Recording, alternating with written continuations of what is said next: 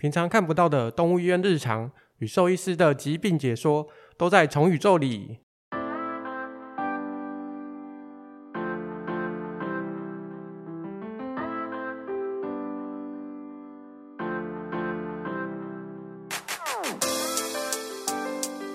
嗨，大家好，我是主持人麦卡，欢迎回来。我们今天的节目，我们今天上次有已经讲好了，也是请到我们的詹医师。Hello，大家好，我是詹天兽医师。嗨，詹医师，上次有讲了职业病嘛？嗯、那你平常有什么就是兴趣吗？呃，兴趣哦。对啊，可能追剧啊，听歌、唱歌、跳舞之类的吧。唱歌、跳舞，唱歌是指去 KTV 吗之类的？呃、可以算是。嗯、呃，那跳舞呢？呃，跳舞就是有空的时候当做运动。这样子，哦、所以詹医师，你有学过舞蹈？呃，是也没有啦，就纯粹兴趣而已。哦，不是那种学校的那种热舞社之类的。哦，以前小时候可能有，有参加过。嗯，但是小时候不都是芭蕾舞吗？哦，那就是更小的时候。嗯，对。好，我们上次没有讲题目，我们今天要来讲那个毛孩的血尿。那张医师，我想要先问一下，就是呃，虽然我们都叫血尿，但是它有什么特别的定义吗？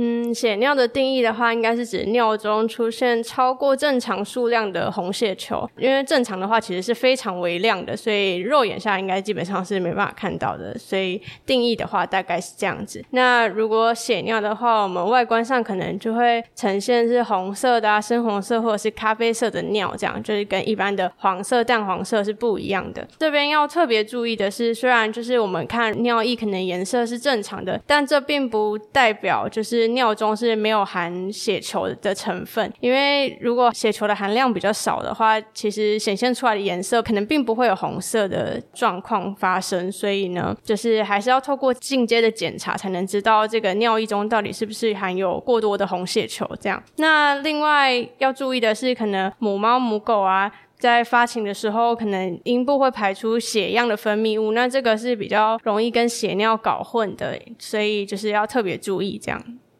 那我们如果看到就是它有血尿的时候，就是肉眼可见，就是是诶咖啡色的也算吗？咖啡色的也算吗？可能就是没有那么典型的，嗯，对。但是因为毕竟血液氧化之后，可能就会呈现咖啡色那种颜色，所以也是有可能的。所以只要不是正常颜色的尿，如果出现的时候，我们应该要怎么办？嗯、我觉得看到这个血尿的话，可以先拍照或者是录影，因为通常像猫咪的话，它们的表现可能会就是一直时常的进出沙盆啊，然后可能在那边蹲很久，然后却没有尿出什么东西。这些影像啊，或者是尿的照片，都可以帮助兽医师判断，就是它发生什么事情这样。那它这种啊，因为如果是我们眼睛已经可以看得出它是血尿的时候，代表它的。呃，是出血的状况是比较严重的，它会影响到就是它的一些像是呃贫血这样子的情况嘛？嗯，所谓的贫血的话，应该是指就是血液的制造减少，或者是流失的增加。血尿的话，其实代表它的泌尿系统可能有某个地方在出血，出血就算是流失增加的部分。不过，因为通常可能血尿是呃主人肉眼上比较直观的可以看到的事情，所以他们在发现之后，可能通常就会尽快的带到医院。所以要单纯因为血尿，然后。呃，流失很多很多，流失到贫血的话，这个在临床上应该是比较少见的。我我私底下想问一下，嗯、他们可以吃火龙果吗？他们可以吃火龙果吗？红色火龙果，这是一个好问题。我记得我好像没有特别就是嗯听到不行这件事情。嗯、那他们也会跟人一样吗？那个、欸、理论上是会的。你说色素吗？对对啊，应该是会的吧。所以可以让他们吃，然后看会不会变色吗？但我觉得好像很少听到在喂动物火龙果。没有，因为我最近有吃，所以我突然想到 想起这个想说问一下。嗯嗯，所以万一给它吃的火龙果颜色有变的话，应该是可以不用太担心。是是这样说没错啦。哦，那除了吃火龙果之外啊，就是。它实际上会造成它血尿的话，有哪一些原因？嗯，血尿的原因的话，可能就是他的泌尿道有感染啊，或者是他的尿路啊、膀胱、肾脏这些地方有结石，或者是肿瘤啊，然后再来前面这几个可能是比较常见的，那后面可能是因为一些药物的影响啊、中毒，或者是还有凝血有问题啊，这些都有可能导致血尿。那在猫咪蛮常见的话是它们自发性的膀胱炎，对，那还有其他一些前列腺问题啊，或者是遗传这些都有可能导致血尿的发生。那个猫的自发性膀胱，因为我们家的猫就是啊，嗯，但是它其实一直都没有就是出现过血尿，所以其实有这个状况不代表就会出现血尿。对，自发性膀胱炎的话，应该是指说，嗯，它有在发炎，或者是它尿尿不顺这件事情，就是血尿可能是其中一个会发生的事，但不代表就是百分之百一定会发生这样子，还是因个体而异。嗯。因为我想说，我们家的长期就是说尿不出来，要去通一下。嗯，对对对。但是好像也没看到他有血尿。对对。那在这些疾病的检查当中啊，哪一些是比较常见，然后比较危急？那像是犬猫的比例这些？我觉得比较常见的话，感觉在总院蛮常看到的是。狗的话比较常见结石的问题，然后猫咪的话可能比较多，就是呃所谓的下泌尿道症候群啊，或者是自发性膀胱炎这种的。那危急的部分的话。我个人觉得应该可能是尿路的阻塞，因为阻塞的话就是代表它的一些透过尿液排泄出去的东西会停留在身体里面，那可能会导致急性的肾损伤。应该也是蛮多人都知道，可能它的肾指数会上升啊，钾离子会上升，那这些都是可能会就是危及到性命的这样子，所以应该算是比较危急的部分。嗯，那这种犬猫的比例来讲的话，嗯。哪一种比较容易发生膀胱的问题？哦，我觉得应该是说发生的问题可能常见的不一样，但好像都蛮常容易发生问题的。然后加上公的犬或猫的话，可能相较于母的犬或猫更容易发生一些泌尿道上的问题，因为它们先天结构的关系可能比较狭长这样子，所以可能比较容易有东西塞住啊，或者是它们比较容易有就是泌尿道上面的问题啊，尿不出来这些等等。那假设他血尿，我今天把他送来了医院，在医院的话，我们可以帮他做哪一些的检查？嗯，首先的话，在诊间的话，兽医师应该会先进行一些跟主人的对答问诊啊，就是了解一下他除了发现血尿这个状况之外，有没有其他的症状。然后有时候。嗯，还会有一些容易混淆的症状，比如说它一直进出沙盆，那主人可能分不出来它是大便有问题还是尿尿有问题这样子。对，所以要了解一下，就是其他发生的事情，不是只有就是可能沙盆有红色的东西这样子就一定是血尿。那它有血尿的话，可能会伴随一些可能它。尿尿都只有一滴一滴啦，没有像正常的那样一滩就是应该有的量，或者是他有排尿困难的问题，可能他尿尿的时候会尖叫啊，一直频繁的进出沙盆啊，然后他尿不出来之后可能会有呕吐的状况这样子。对，所以我们会先进行问诊，就是了解一下他到底发生了哪些事情。等我们确定可能他真的是血尿的问题之后啊，我们会。把尿液就是拿去做可能试条子的检查啊，了解一下里面是不是可能真的有过多的红血球啊、白血球那些的。那也有可能就是有膀胱穿刺来抽尿，然后送细菌培养来确定一下是不是有感染的问题。那在就是尿液可能离心之后，我们也可以去看一下尿渣里面有没有什么结晶啊，或者是血球这些的，也就我们去判断就是尿液里面有什么问题这样子。还有一个的话是 X 光，就是比较初步的，可以去。看说就是他们的膀胱啊，或者是尿路上是不是有结石？那还有超音波的检查的话呢，就是可以透过扫它的整个泌尿系统，包含肾脏啊、膀胱啊、尿道这些。那我们可以去看说，可能膀胱壁的厚度是不是正常的啊？那膀胱里面的内容物是不是有很多悬浮的东西？还是说是正常的尿液的显影这样子？或者是是不是有肿瘤生长在膀胱里面等等的？那基本的话就。还是要做血液检查，像我刚刚前面有提到，可能最危急的那个部分，就是可能肾脏的指数啊，一些离子已经失衡了，这些就是透过血液检查，我们可以得知它的红白血球啊，然后以及它的一些肝肾指数、离子这些是不是有异常这样子。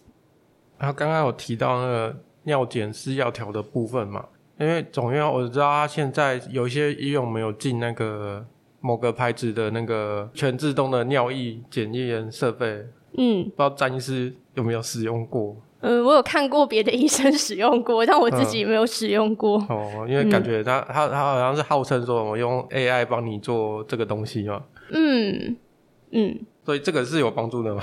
嗯，我觉得以大数据上来说，可能是有帮助的。对，不过每个医生可能有的人会想要，就是还是透过自己呃去。制造出那个就是尿渣啊，就是他可能有固定他想要的做法，然后他可能觉得这样子就是诊断上的价值更高之类，所以就是看各个医生。当然，那个机器也是一定有它就是实用之处，这样。嗯，那我们帮他检查完之后，找到他的呃可能的原因之后，那一般来讲，我们如何去对治疗这个血尿的状况？嗯，我觉得治疗血尿的话，因为就是像刚刚我们前面讲到的，造成血尿的原因就是都不一样嘛，有可能它是结石啊，有可能它只是自发性膀胱炎，所以应该说我们会对症去治疗，然后解决它的病因这样子。比如说，可能我们呃尿液培养还是有菌的话，那我们就是可能会给予抗生素啊。那如果是结石的话，可能会开刀动手术把结石取出来这些的，对。然后或者是说他可能暂时需要住院打点滴啊，这些给予药。物就是都是对他的症状、对他的病因去做处理这样子。那像像结石，如果透过手术拿出来之后，也可以去分析结石的成分。后面的话，我们就可以搭配一些处方的食物啊，或者是一些生活上的改善来减少这个血尿的发生。比如说，我们要增加它的饮水量啊，然后可能要减少它的压力，就是。呃，猫咪很容易自己觉得压力很大嘛，那我们就是可以透过环境上的改变，像是呃，你可以增加它就是垂直活动的空间啊，然后也要注意说是不是多猫的家庭啊，可能猫砂盆的数量不够多，或者是摆放的位置不对啊，然后水源的摆放。然后还有食用的部分，像是罐头的话，其实含水量是蛮多的，所以比起只吃干料的话，会建议说，可能这些水分摄取不足的猫咪，可以搭配一些湿食罐头的食物来增加它水分的摄取，这样子。那临床上也蛮常，可能会在这些血尿的动物里面会用到，像是安蜜利、曼蜜利这些，就是嗯，泌尿道的保健品这样子。像我昨天才刚收一只。血尿的 住院猫猫，对，嗯，就是其实血尿真的在临床上算是蛮常见的，这样。嗯，因为我们家也是尿不出来的，但是他最近有一点就是现象，就是他吃腻罐头了。嗯，对，因为我已经买到不知道买什么罐头，他是最近都不吃罐头，已经两三天都不吃了，但是他疯狂的吃那个干饲料，因为他的前一个就是某个牌子的泌尿道的干饲料啊。嗯可是我吃了大概半年了吧，可是它最近又是比较容易，就是又出现的状况，所以又换了另外一个牌子了。所以它现在只吃干饲料，不吃那个罐头了。有什么方式可以让它再回去再吃那个罐头吗？哇！可是其实现在市面上就是处方饲料或者是处方干食、湿食的选择，应该都是相较以前是多蛮多的了。我觉得就主人的方面的话，可能因为动物就是也是。就像我们说，呃，一样米养百样人，就是呃，动物其实每一只也都是不同的个性，这样它可能喜欢吃的东西也不一样。那就是要主人要比较辛苦一点，可能要就是多试几种，就是去发现动物可能喜欢吃的食物是什么。毕竟那么多，应该也是不可能全部都试完，可能只是还没有试到它喜欢吃的而已。对，就是主要的话，罐头就是还是可以提升它们的水分的摄取啊，这样子。对，嗯。可能就是牌子换的不够，可是因为我之前他比较喜欢吃的，就是已经有些挑过，对，就一次就买一箱了，嗯嗯，所以现在新的一箱到了，就是他现在不想吃那个，一时不知道怎么办。对，可是他上次之前去找产程医师，他因为他有一次就是。应该是那个一直有吐，然后等于是说他可能对某些食物有过敏，嗯，对，所以他现在就是只能吃就是某些鱼类而已，嗯、就是有之前比较常吃的什么牛啊这种就没有给他，现在吃比较少见的蛋白来源，对，所以就是越来越难搞了，嗯、又吐不出门，又尿不出来，然后又不吃罐头，真是辛苦了。好，希望他可以顺利的尿出来，不要再这样子了。那詹医师刚刚有提到，就是呃，可以手术的方式把那个结石取出嘛？嗯，对。那人的话，其实有那种就是超音波碎石，在动物来讲的话，也有这个技术吗？我目前在总院看到比较多的，好像都是直接拿出来。目前为止还没有看过碎石的这个部分。对，嗯，好哦，那就是今天主要告诉大家，就是尿不出来是很严重的事情，尤其是你们家如果是男生的话。要特别注意这个情况。嗯，对，除了尿不出来之外啊，其实血尿算是尿不出来里面的其中一个症状啊。血尿是比较好观察的出来，所以如果有发现的话，其实就是要赶快带去医院。但是如果不是这种，就是。血尿可以明显观察，但是它还是有可能会尿不出来。像我们家这种不是血尿，但是很长期，就是有时候会尿不出来。所以其实饲养就是公猫啊、公狗啊，都应该要常常去注意他们的排便排尿的状况有没有异常，有的话要赶快就是带到医院，请医生帮他检查。因为呃，但是如果尿不出来的话，多久会有生命危险？多久？是好像。应该一天就快不行了吧？对，因动物而异啊。不过就是，当然阻塞的话，就是会导致像我刚刚说的那些呃指数都会上去啊，然后应该要代谢掉的东西都被留在体内呢，就是。当然还是应该要尽快带到医院，这样子、嗯、对，不要拖延到治疗。而且就像我们上一集有说到的啊，就是平常主人有空的时候，还是应该要多观察动物是不是有什么跟平常不一样的样子啊，然后有什么异常的状态。可能你平常在清猫砂盆的时候啊。不会特别留意就，哦就倒掉了，可能没有注意到它可能它发生了血尿啊，可能它大便有什么问题。就是平常我们如果多留意的话，主人可以尽早的带去就医，那也可以帮助兽医，就是在早期赶快就是介入治疗这样子。对，嗯，就是大家都要多观察自己的动物，然后定期的健检，这样就是可以减少疾病拖了太久才被发现的这件事情。嗯，好，非常感谢詹婷安医师今天帮我们带来这个重要的讯息。那我们今天也是非常开心，大家来听我们节目。如果对我们节目有什么想法，或是你有想要听的一些不同的主题，你也可以在 FB 留言给我们。那记得订阅我们节目。那今天非常谢谢大家，拜拜，拜拜。